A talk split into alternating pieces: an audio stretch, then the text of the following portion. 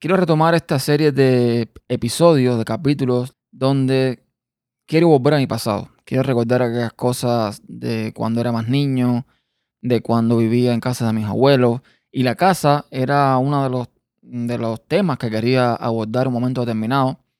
Pero que después de, no sé, pensarlo un poco, de incluso escribir un poco un guion, me di cuenta que no resultaba tan interesante quizás describir un lugar que no, muchos no conocen y que aunque trate de enfatizar algunos elementos importantes del mismo, no lo van a ver, o mejor dicho, en este caso, no lo van a escuchar de la misma forma que yo quiero que lo interpreten. Entonces, paso un poco la página y me olvido este tema. Pero sí quiero, para el episodio de hoy, dar algunos detalles que son útiles para la historia.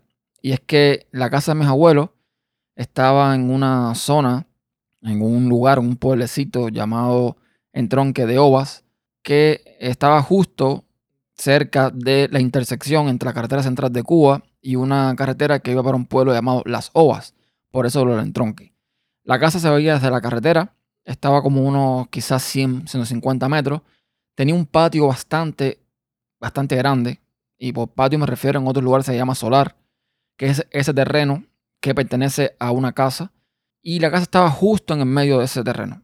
Alrededor, no sé cuántos metros exactos tendría ese, terreno, era bastante grande. Mi abuelo tenía sembrado matas de frutas, de plátano, de guayaba, de limón, de naranja, en fin, había de todo. Prácticamente no era necesario salir a ningún lugar a buscar nada para comer, ahí estaba todo.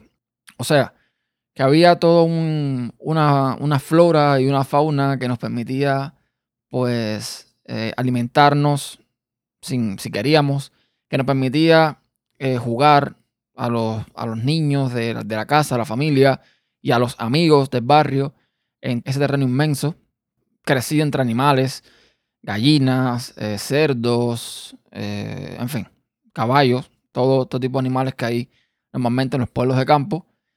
Y esa casa tenía una cerca, una cerca, una valla, un, una, barrera, digamos, que delimitaba el terreno de la misma. En uno de los extremos del, terreno, o sea, si te parabas en el portal de la casa, que ya dije estaba en medio del terreno, si mirabas hacia la carretera, justo delante de, en el extremo derecho de, donde se delimitaba el terreno, había una casa pequeñita, una casa de madera en muy malas condiciones, que quizás tendría el tamaño de un apartamento, de un cuarto de apartamento al día de hoy, quizás, más o menos. No, no, no logro recordar bien las medidas exactas, pero no era muy grande. Lo que sí recuerdo era que se estaba cayendo en pedazos, como quien dice, y en esa casa vivían tres personas, una madre y sus dos hijas. Y de eso va el episodio de hoy.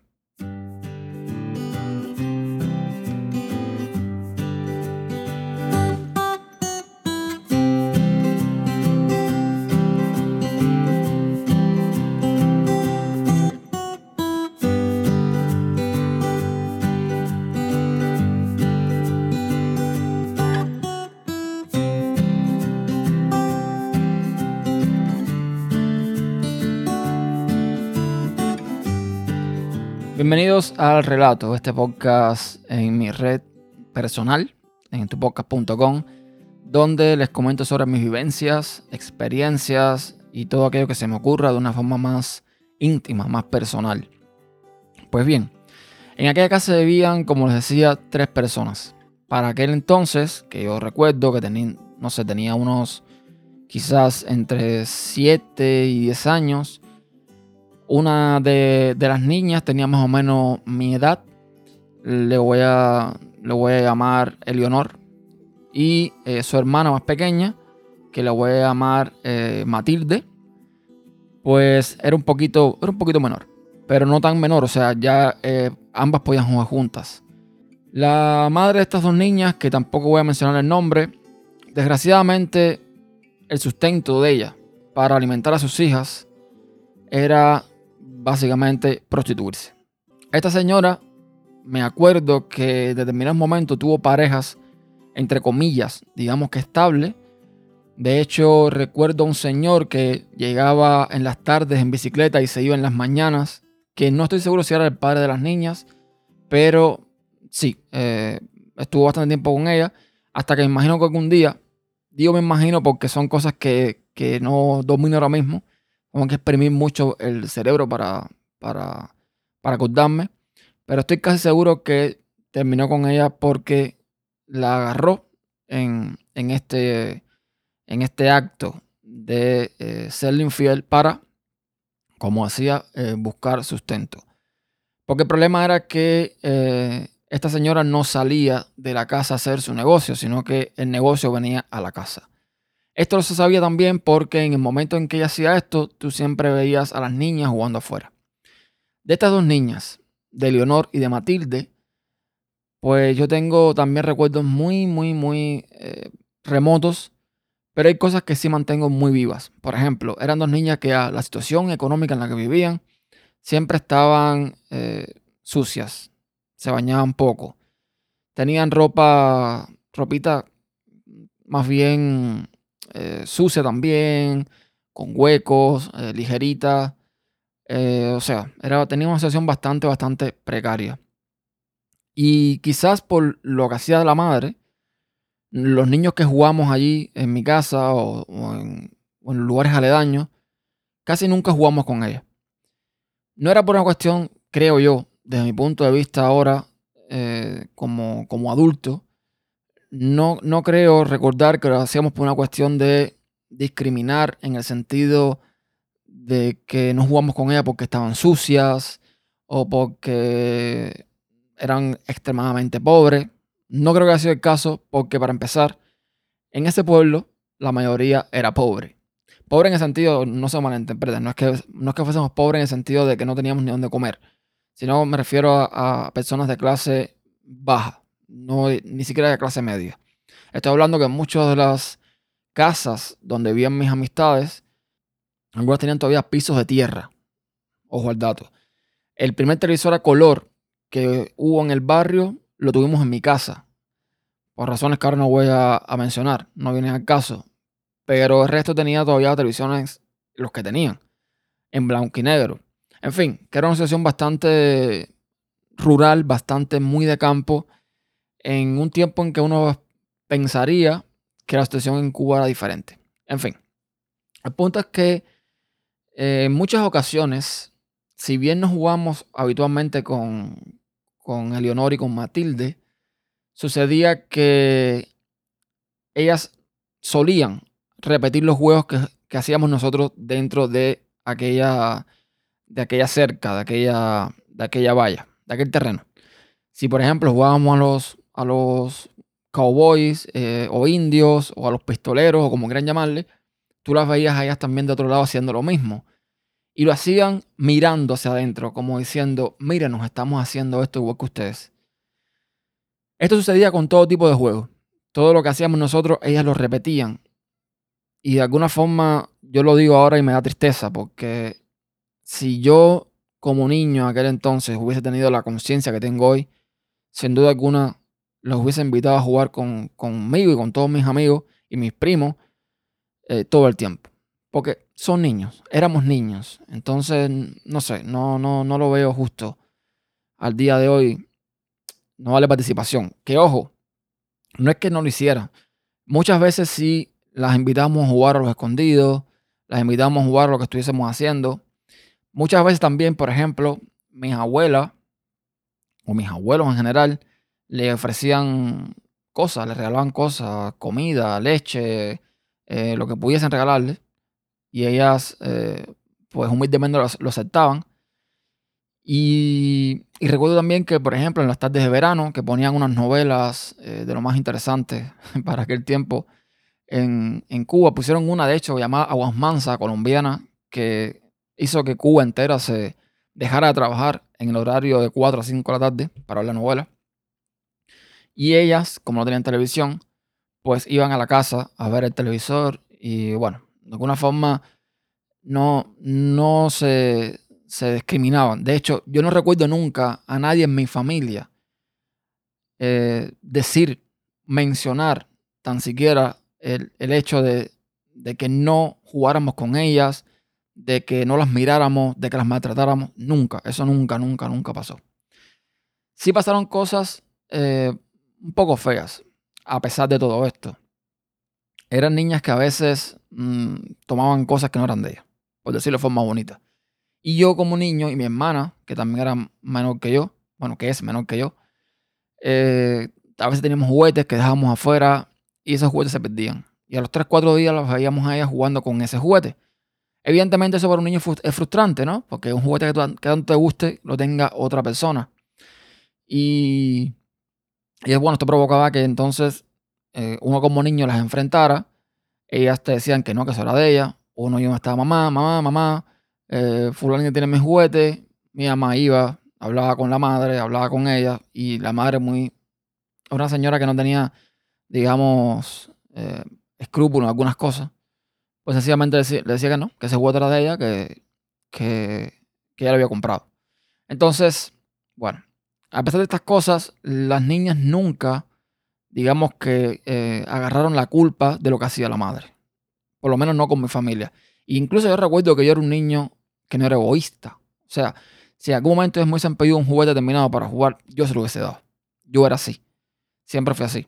Y mi hermana más todavía. O sea, no éramos niños egoístas para nada con este tipo de cosas.